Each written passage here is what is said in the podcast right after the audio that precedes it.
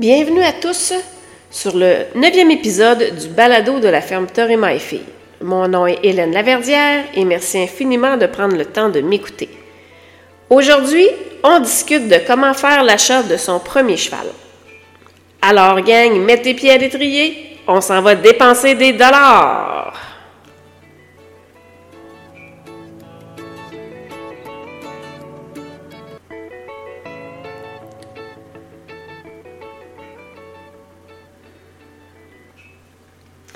L'achat d'un cheval, c'est une étape importante dans la vie d'un cavalier. Surtout quand c'est le premier achat. C'est donc important de le faire avec patience et méticulosité. Prenez votre temps, soyez pas un acheteur compulsif. Faire le bon choix la première fois, c'est crucial. C'est ce qui peut vous donner l'envie de continuer dans le monde des chevaux ou tout simplement d'arrêter et de plus jamais vouloir toucher à ça. Dans tous les conseils que je vais vous donner ici aujourd'hui, le plus important, c'est assurez-vous d'avoir une personne d'expérience qui possède les connaissances nécessaires pour vous aider dans votre choix. Pas euh, votre voisin qui a des chevaux dans sa cour depuis plusieurs années. Quelqu'un d'expérience, un instructeur, un entraîneur, quelqu'un qui a des chevaux depuis des milliers d'années. Ben non, j'exagère un peu des milliers, mais depuis longtemps, qui en a élevé, qui en a éduqué, qui en a dompté, alors, c'est important. L'expérience, c'est essentiel parce que vous ne voulez pas vous faire jouer des tours. Fait qu'avant de débuter la recherche d'un cheval, il y a plusieurs questions qu'il faut se poser et il faut y répondre avec honnêteté. Ça a l'air bête de dire ça, là, mais si vous y répondez avec honnêteté, c'est ce qui, ça peut faire la différence entre le, un achat qui va être bon ou pas bon. Alors, la, première question qu'il faut se poser, c'est quoi les coûts quotidiens reliés au cheval?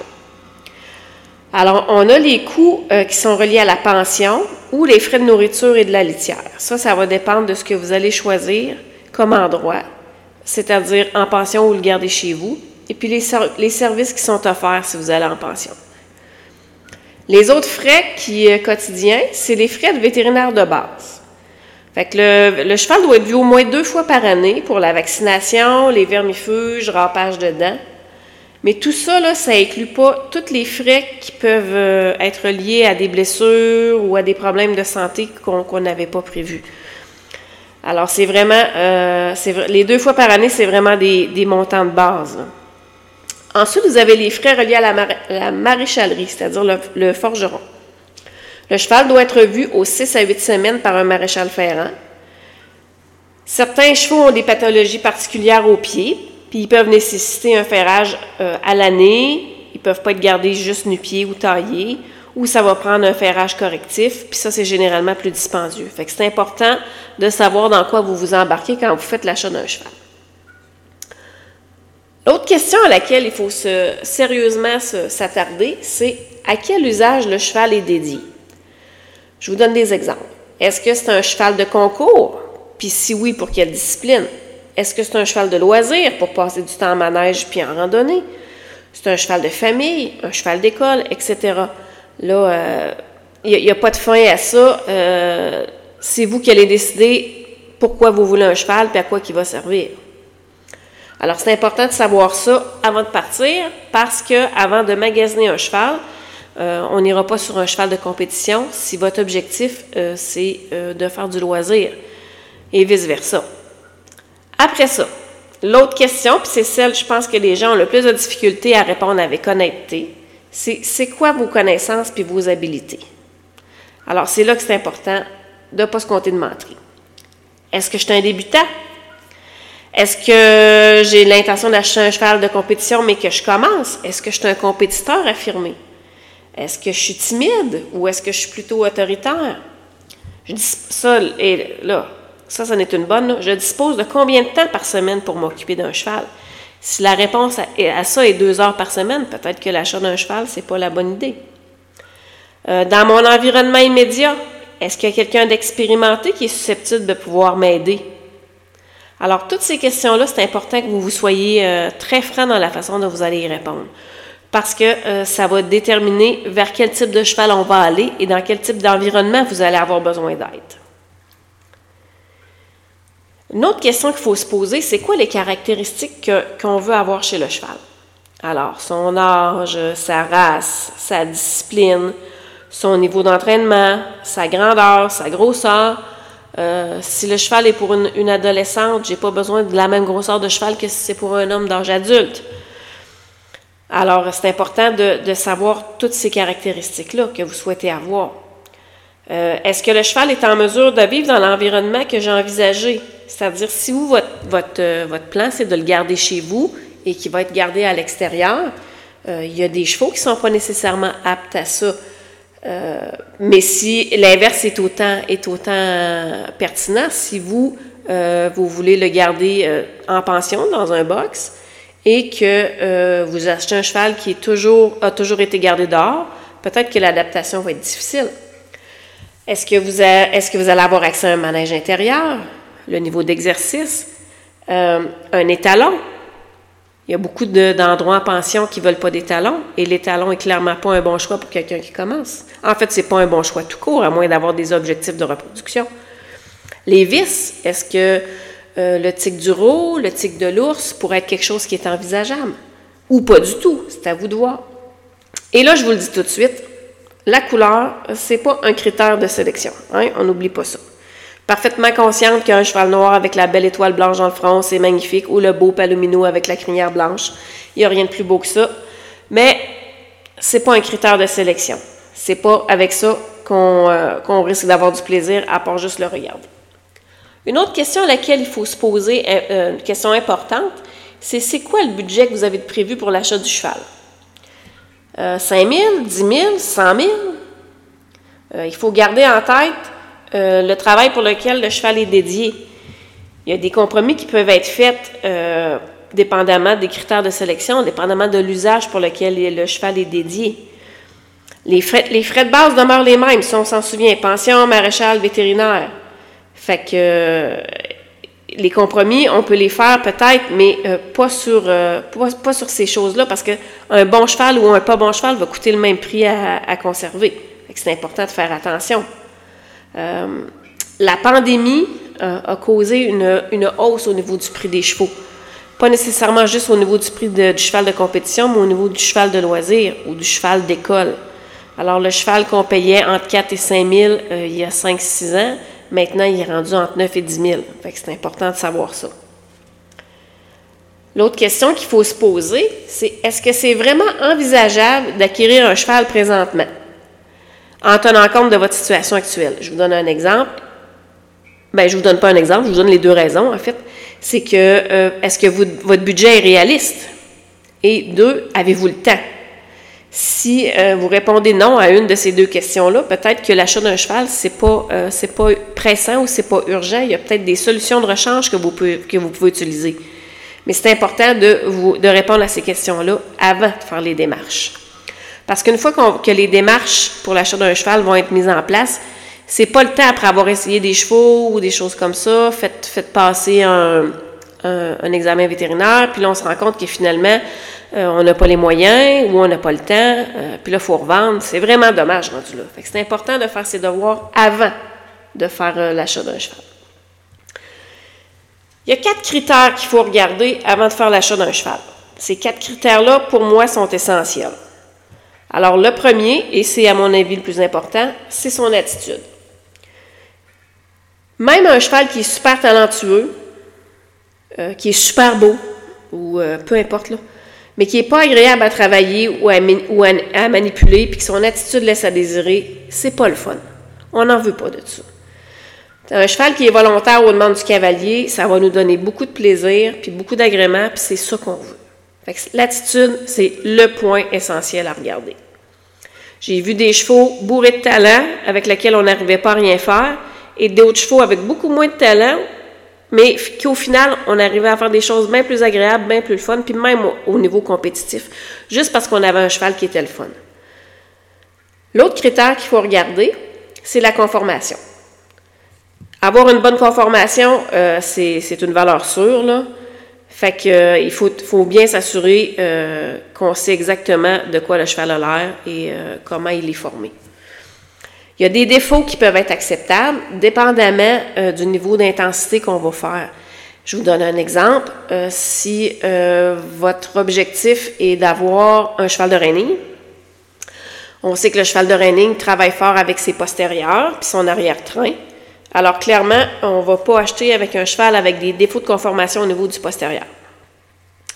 Mais si euh, j'ai un cheval avec puis mon objectif c'est de faire de la randonnée ou du loisir, c'est un cheval de famille, ben même si ses pattes sont un petit peu croches en avant, ça l'empêche pas d'avoir euh, des, ça l'empêchera pas d'avoir de longues années avec vous autres puis de faire exactement ce pourquoi vous voulez qu'il soit fait. Fait que c'est pour ça que c'est important de regarder comme faut la conformation, puis après ça de l'évaluer pour les besoins qu'on a. L'allure. Là, quand je vous parle d'allure, je ne parle pas de sa beauté ni de sa couleur, je vous parle de la façon dont il se déplace. Je vous donne un exemple un cheval de randonnée, euh, c'est supposé d'être confortable puis d'avoir un bon pas. Un cheval de plaisance, il faut, que ça, faut que ça ait les allures naturelles qui vont avec la discipline. Alors, c'est pour ça que dépendamment euh, de, de, ce que vous avez besoin, euh, les allures vont faire une différence. Si vous, votre objectif, c'est de faire de la randonnée, bien, euh, j'ai besoin d'un cheval qui se déplace d'un pied sûr. J'ai pas besoin d'un cheval qui se déplace avec un galop pas trop rapide et qui soulève ses épaules. C'est non, c'est pas nécessaire pour vous. Alors, c'est important de tout bien regarder ça. L'autre critère qui est vraiment, vraiment important, en fait, même j'aurais dû, je pense, le mettre en deuxième, après l'attitude, c'est le dressage. Euh, il sera toujours le temps d'ajouter des heures euh, supplémentaires d'entraînement mais euh, c'est important qu'il y ait une base solide qui ait été mise sur le cheval. Parce que s'il n'y a pas de base solide qui a été mise sur le cheval, si, exemple, on se ramasse avec un cheval de 6 ans qui, est à peine débourré, si vous, vous souhaitez y mettre des bases plus solides ou rajouter des choses au niveau de l'entraînement, ça va être difficile. Il faut que la base soit faite et qu'elle ait été bien faite euh, au moment du débourrage, alors que le cheval n'était pas trop, euh, trop âgé, parce qu'à un moment donné, il faut faire avec ce qu'on a. C'est sûr que si vous, votre objectif, c'est le cheval de loisir ou le cheval de randonnée, vous n'avez pas besoin d'un dressage autant que celui qui va faire de la compétition. Ça, c'est sûr. Mais vous avez besoin d'un minimum euh, pour euh, être sûr que vous êtes en sécurité puis que vous avez du plaisir. J'entends souvent la phrase euh, Bah, je vais m'acheter un poulain puis on va en prendre, on va en prendre ensemble. Mais non, ça c'est le scénario catastrophe. Pourquoi?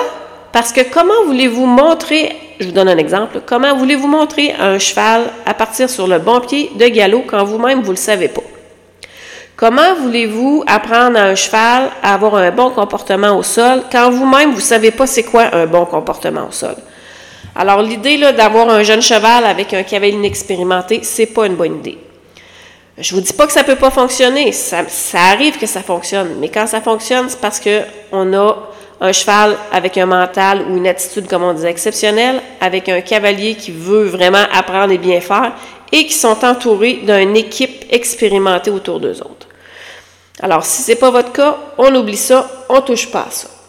Le cavalier, le jeune cavalier ou le cavalier débutant devrait être toujours associé avec un cheval d'expérience plus âgé. Le vieux cavalier ou le cavalier d'expérience devrait, lui, être associé à un jeune cheval ou un cheval débutant. On n'oublie pas qu'un cheval jeune ou un, cheval avec beaucoup d'énergie, ça ne convient pas à un cavalier qui dispose de peu de temps aussi. Ensuite de ça, à quel endroit on, retrouve les chevaux à vendre? Bon, on va les retrouver sur euh, les réseaux sociaux, Facebook, Kijiji, euh, Marketplace. Euh, Marketplace, je ne suis pas sûre. En tout cas, sur les réseaux sociaux, on en retrouve les petites annonces. On va aussi euh, les encans, euh, les commerçants de chevaux, le bouche à oreille. Puis après ça, on a deux endroits où on les retrouve, là qu'on parle en général de chevaux euh, plus dispendieux, mais de façon générale beaucoup plus éduqués aussi. Alors, c'est mes deux endroits de, de prédilection, de prédilection, excusez-moi, j'avais de la misère avec ce mot-là, en ce qui me concerne.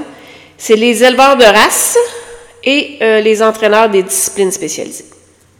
Alors, c'est pas la première fois qu'on s'en parle. J'aime beaucoup mieux acheter un cheval euh, de reining à la retraite pour le, en faire un cheval de loisir qu'un cheval qui a peu de base et essayer de faire avec.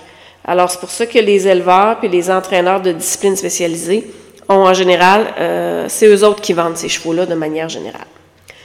Bon, clairement, ils sont plus dispendieux. Les petites annonces, euh, les commerçants, les encans, le bouche à oreille, euh, vous n'avez pas de commission à payer là-dessus. C'est vous qui vous déplacez, vous appelez la personne et vous vous déplacez, puis vous faites vos choses entre vous autres. Euh, l'éleveur et l'entraîneur spécialisé, eux autres, vont prendre une commission comme un, comme un agent d'immeuble. C'est la même chose. Alors, ils vont prendre un montant de commission sur le cheval. Par contre, de manière générale, vous savez plus qu'est-ce que vous achetez. Euh, c'est des gens qui ont de l'expérience dans la vente de chevaux, qui connaissent le cheval qui est avec eux autres de façon générale. Alors, euh, ça coûte plus cher, mais le risque est moins élevé. Alors, c'est à vous de voir qu'est-ce qui vous convient, puis le niveau de risque avec lequel vous êtes à l'aise. Alors, comment on procède lorsqu'on fait l'achat d'un cheval? Bon, pour commencer, il euh, faut faire l'évaluation des besoins, comme, je vous ai expliqué précédemment. Ensuite, on va prendre contact euh, avec un spécialiste ou euh, un entraîneur, ou on va éplucher les petites annonces, ou on va surveiller les encans, euh, en fait, l'endroit où les chevaux se vendent, et on va contacter le vendeur. Si c'est un encan, ben là, il n'y a pas de contact à faire, mais on se présente. on va. L'étape d'ensuite, c'est de prendre rendez-vous, de se déplacer et d'essayer le cheval. Fait que euh, là, ça, c'est pas toujours possible. Les encans, c'est pas toujours possible. Euh, si vous allez là sur dans les petites annonces ou les commerçants de chevaux, c'est pas toujours possible non plus. Ça dépend comment ils sont installés. Euh, des fois, ils n'ont pas nécessairement, dépendamment si vous y allez en hiver, s'il pleut, ils ne sont pas toujours en mesure de vous faire annoncer, le, de vous faire essayer le cheval. Bon, puis clairement, dans les encans, vous ne pouvez pas faire ça. Euh, si vous êtes avec euh, un éleveur ou des entraîneurs, ben de façon générale, eux sont, c'est leur, c'est leur travail de vendre des chevaux. Euh, c'est, du moins, c'est l'un de leur travail. Donc, ils sont en général installés pour ça. Alors, vous allez avoir soit un manège extérieur, un manège intérieur, un rond de peine, peu importe là. Mais s'ils annoncent un cheval à vendre, c'est parce qu'ils sont en mesure de le faire essayer avec à qui se présentera. Alors, bon, c'est sûr que, c'est sûr que dans le meilleur des cas, ça serait bien de pouvoir l'essayer plus qu'une fois. Mais ça, c'est pas toujours possible. Alors, il faut l'essayer au moins une fois. Assurez-vous de toujours, toujours, toujours le faire essayer par euh, le propriétaire ou l'entraîneur d'abord pour voir de quoi il a l'air, comment il se déplace, comment il, son attitude, etc. Et ensuite, vous vous l'essayez. Bon, là, arrivez-moi pas avec, ah, ben, je vais arriver avec une heure d'avance au cas qu'il longerait le cheval, puis qu'il donnerait un médicament. Si vous pensez que la personne à qui que vous allez voir peut faire ce genre de choses-là, allez-y donc même pas. OK? Si vous pensez que vous allez vous faire jouer un tour, allez, allez pas essayer le cheval. Il faut que vous ayez confiance en la personne qui est à, qui vous avez parlé, qui est au, à l'autre bout de la ligne ou, euh, ou à l'endroit où vous vous déplacez. Si vous n'avez pas confiance en cette personne-là pour un minimum, euh, déplacez-vous même pas. Il, peut y avoir trop de, de situations cauchemardesques là-dedans. Là. Alors, Ayez confiance à la personne qui, euh, où vous allez, puis faites-lui essayer le cheval pour voir de quoi il a l'air et essayez-le ensuite. Si elle vous autorise à l'essayer plus d'une fois, genre le lendemain ou le surlendemain, ben tant mieux. Mais ça, c'est à la discrétion de chacun. Et ça dépend aussi euh, de comment le cheval est populaire. Bon, si vous avez fait vos essais et tout va bien, euh, là vient le moment de la négociation du cheval. Vous négociez votre prix et vous donnez un dépôt. Et je vous recommande fortement de faire un examen vétérinaire. Si ce n'est pas le cas, ben, euh, vous décidez de ne pas faire d'examen vétérinaire, c'est correct. Euh, assurez-vous, par contre, euh, qu'au moment où vous allez aller chercher le cheval, il va être payé au complet. Le cheval ne doit pas quitter la propriété où il était précédemment sans avoir été payé au complet. Alors, euh, vous donnez un dépôt si vous voulez un examen vétérinaire ou, si vous revenez deux jours plus tard euh, avec le transport. Euh, puis, et vous payez le cheval au moment où le cheval embarque dans le trailer. je vous recommande aussi fortement de vous faire un contrat entre les deux parties.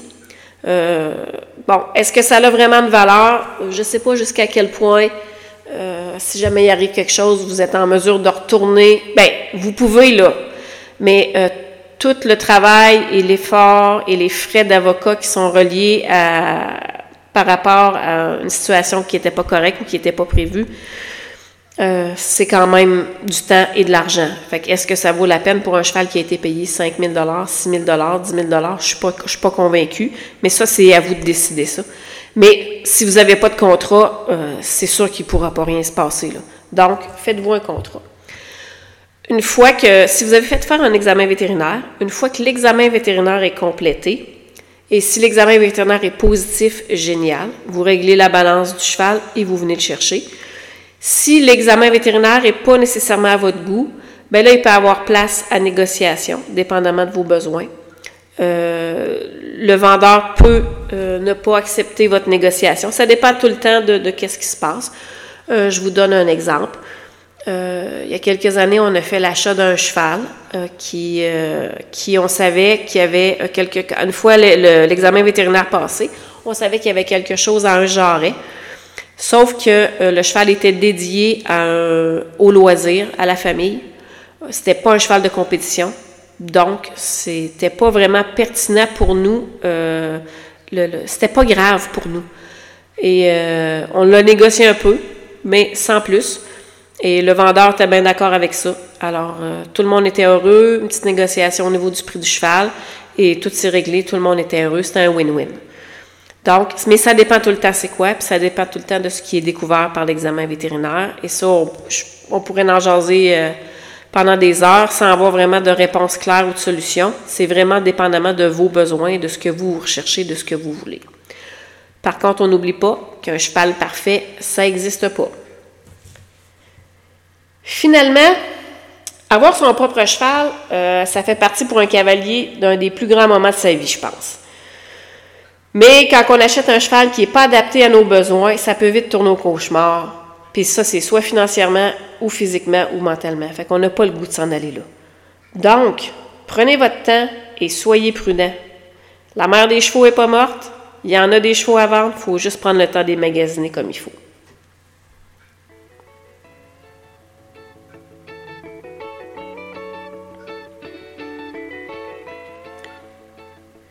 Merci beaucoup de votre écoute. Suivez-nous sur TikTok, Facebook, Instagram et au plaisir. La fermeture et ma fille, une histoire de famille. Une passion pour l'excellence.